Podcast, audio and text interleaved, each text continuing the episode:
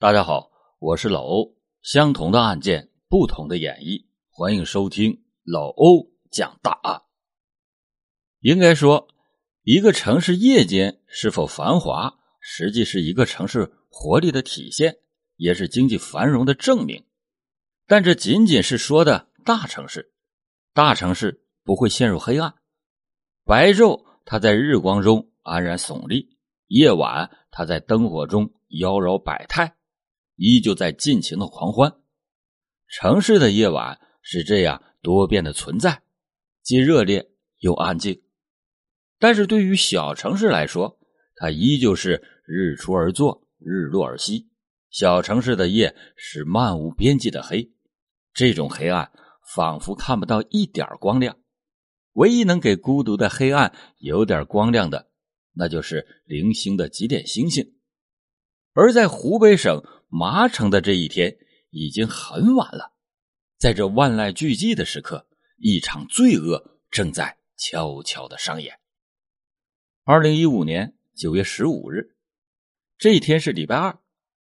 当天晚上午夜十二点左右，在湖北省麻城市华山医院上班的护士吴佳，今年刚刚满十九岁，是这家医院的内科护士，已经工作有半年多了。由于工作性质的原因，吴家每一个月都有一个星期的夜班。今天是吴家最后一个夜班。下夜班的吴家回家走的路线经过一条街，叫建设路。建设路是麻城市市区的一条交通的主干道，所以即便是在子夜时分，这条路上依旧是华灯璀璨，车辆和行人也是不少。华山医院就在这条路北侧临街的位置，吴家租住的房子距离华山医院很近，也就是几百米的距离，独自步行十几分钟就能回到他租住的房子里。但是，就这几百米的距离，却让吴家永远也走不到了。二零一五年九月十三日这一天，是他人生中的最后一程。吴家租住的房子是几个一起工作的小护士合租的。与吴家住在一起的小程正躺在床上玩手机，也在等待着吴家回来。也许是第六感，小程就突然有了一种不祥的预感。就在他准备出去要迎接一下吴家的时候，他突然就听到窗外传来了一声女人的凄惨的叫声。小程一听，当时是大惊失色，立即的穿上衣服跑出来，定睛一看，就发现在不远处躺着已经人事不省的吴家。小程立即的打电话叫来了救护车。当救护车把吴家送到华山医院以后，人们才发现他的伤势非常的严重，出血量极大。负责手术的医生发现，吴家的脖颈处的创口比较整齐。推测是锐器所致，医生感觉这不是一起简单的意外事故，立即的就让人报了警。由于吴家的伤势很重，院方就把他转到了医疗条件更好的麻城市人民医院进行抢救。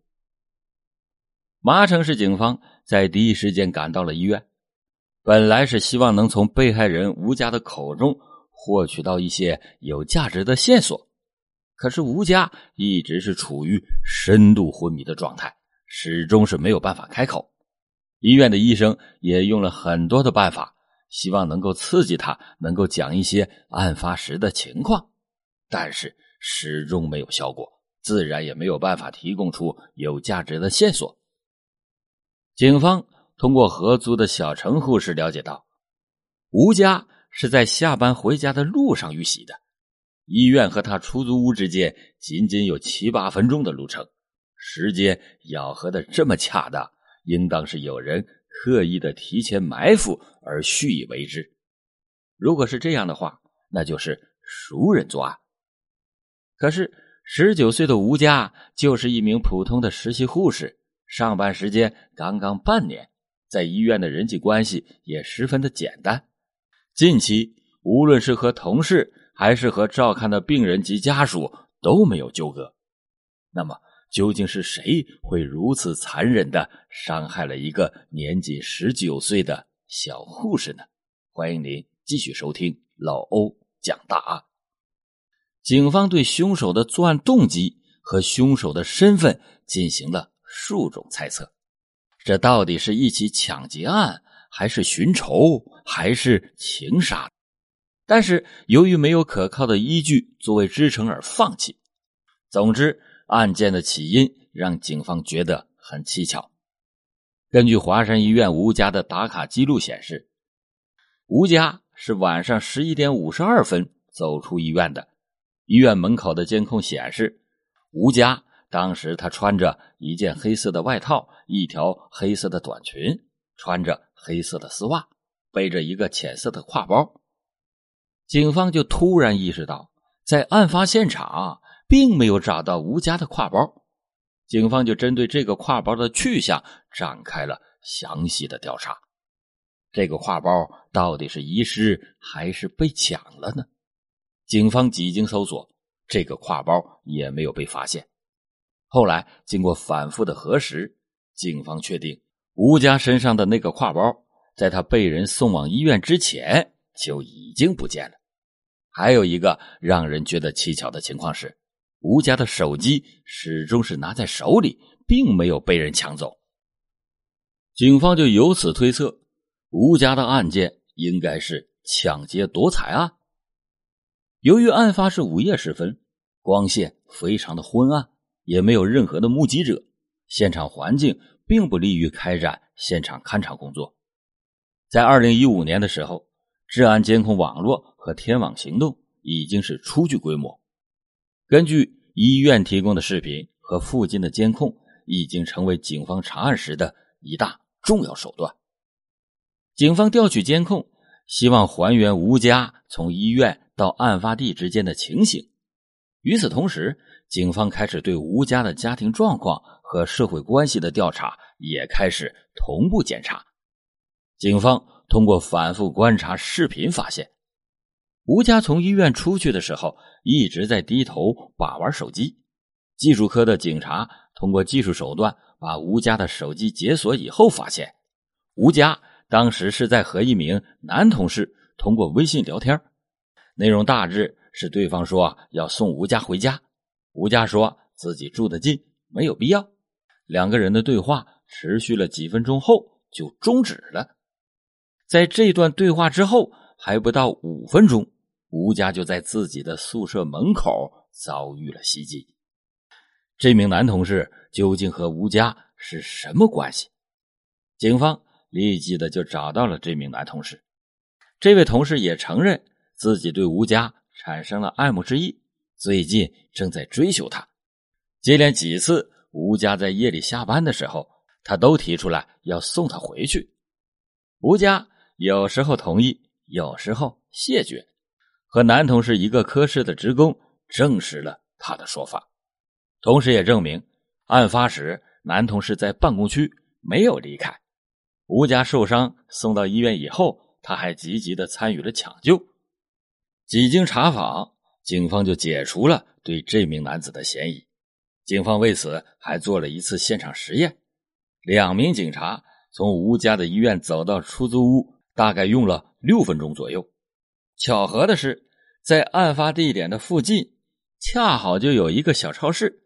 老板安装的监控探头，警方调取了案发当天晚上的监控画面，找到了吴家走过监控探头的画面。通过监控的视频显示，吴家走过这家超市门口的时候，有个男人很快的也从此尾随经过。可是细看之下，在视频中，这个男子走到超市外面的时候，有一个向里边张望的动作，注意力似乎并不在吴家的身上。在询问老板得知，这个男子是超市保安经理，和朋友聚餐结束之后走到此处，看到超市里还有光亮，就本能的打电话询问值班人员的情况。这个男子从这个摄像头经过之后。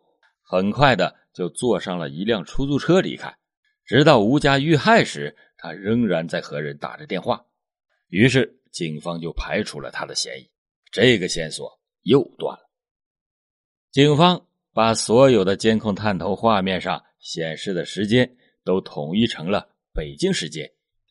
吴家从华山医院出来，应该是晚上十一点四十八分四十六秒。到达他宿舍所在巷口的时间，推断应该是午夜十一点五十六分零三秒。从他下班打卡到达宿舍这段路程，他应该是走了七分多钟。在案发现场，负责现场勘查的技术人员在附近找到了几枚烟头。经过技术科的帮助，从上面残留唾液中提取的 DNA 信息分析，发现了一个可疑的人员。此人有犯罪前科，这一信息令专案组的警方十分的振奋，但是结果却让人大失所望。这个人并不是警方要找的嫌疑人，此人并不具备作案的时间，和本案更是毫无关联。他只是恰巧在案发的当天和朋友在 KTV 里边唱歌喝酒，KTV 门口和楼道的监控。都能够证实，在此之前，在那条小巷里抽了几支烟。监控的调查到此就结束了，警方连嫌疑人的影子都没有捕捉到。专案组开始对周边的居民展开走访。在这期间，警方发现有两户人家自行安装有监控探头，这无疑将具有重大的线索的可能性，可以弥补公共监控的盲区。专案组立即的调取了住户的个人监控，细心的警察在其中的一段视频里有了一个惊人的发现，并且梳理出了重大的线索。吴家从监控画面里走出来，大概将近隔了四十多秒，又有一个人也从摄像头的里面出现了。从这段监控画面中发现，这个身穿迷彩服的男子在走过监控探头的时候。手里边竟然握着一把在村子里使用的砍柴刀，那刀很重很厚，前面还带着一个钩钩。大约两分钟以后，男子再次的出现在监控探头里，腋下还夹着个东西。这次他是小跑着经过的，速度很快。男子出现以及离开的时间都与吴家遇害的时间极其的吻合。携带刀具的特征也是很可疑。警方对监控进行放大处理之后，经过进一步鉴别之后，确认他离开时候腋下夹着的正是吴家的挎包。就此，专案组警方几乎就可以断定这名男子就是犯罪嫌疑人。可是，就在这个时候，医院传来了噩耗：吴家因为伤势过重，停止了呼吸。由于私人安装的摄像头效果特别的差，并没有看清楚犯罪嫌疑人的面部特征。从监控上看，仅仅能够判断出嫌疑人的年龄在二十多岁，上身穿着一件迷彩服，下身穿着一条蓝色的牛仔裤，脚上是那种老式的解放鞋。警方就推断，穿这类衣服鞋子的人生活水平一般都不高，职业。大多为体力劳动者。根据这些衣物的特征，警方开始走访了麻城市出售这类衣服的商店，并且把排查的重点人群定为了附近工地上的民工和周边城郊结合部的村民。可是，一圈走访下来，并没有找到视频中的相似的男子。监控组追踪男子的轨迹也发生了中断，不能完整的。拼接出他到达现场和离开现场的过程。警方在反复的观看视频之后，警方发现吴家从私人监控里面走出来的时候，看到有一道光影。这个发现却意味着侦破工作出现了重大的转机，因为在当天晚上十一点多，路上的行人和车辆也不是特别的多。民警发现这个光影出现在深夜的街道上，那只有是在行驶中的机动车才会有的光影。专案组立即的推测出嫌疑人很可能有交通工具。在案发三天以后，警方在离案发现场五百米处的一个监控画面里找到了这个男子。时间是在案发之后，他骑着一辆摩托车从此处快速的经过。专案组当即的决定以车找人，通过细致的筛选和排查，终于勾勒出了这辆车当天晚上的活动轨迹。案发时间，摩托车出现过。这就表明嫌疑人在选取作案目标的时候很随意，只是碰巧遇到了吴家而劫财，并非是仇杀或者是感情纠葛。至于只抢包不拿手机，警方分析，要么是他慌乱中出现了纰漏，而摩托车最后出现的地方就是顺河镇。要找到一个骑摩托车作案的嫌疑人，在顺河镇这个地方。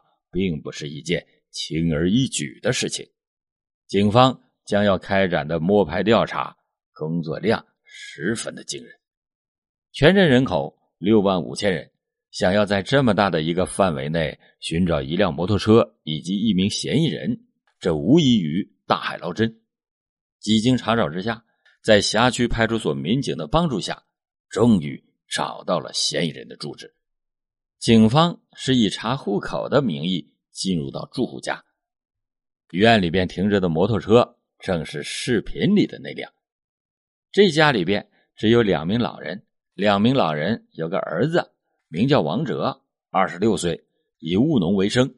警方在王哲的房间里边发现了吴家那只被抢的挎包，毫无疑问，王哲就是警方要找的那个嫌疑人。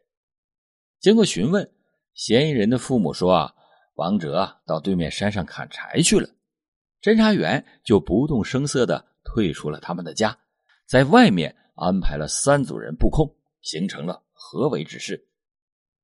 两个多小时以后，嫌疑人出现。当他走入警方的包围圈时，三组警力迅速的行动，成功的将其抓获。之后，警方在他的家中还搜出了。他在作案时使用的砍柴刀以及所穿的迷彩服等关键的物证。面对审讯，王哲如实供述了自己抢劫杀人的犯罪事实。王哲的家里边经济困难，最近他想换个手机，自己又没钱，于是就想到了出去抢劫。当天晚上吃了晚饭以后，他就出门了，在街上。转了好几个小时，一直也没有找到合适的机会，心里边也很害怕，所以就迟迟没有动手。直到偶然间碰到了下班回家的吴佳，他瞅准了四周没人，就把摩托车给停住，快步的跟了过去。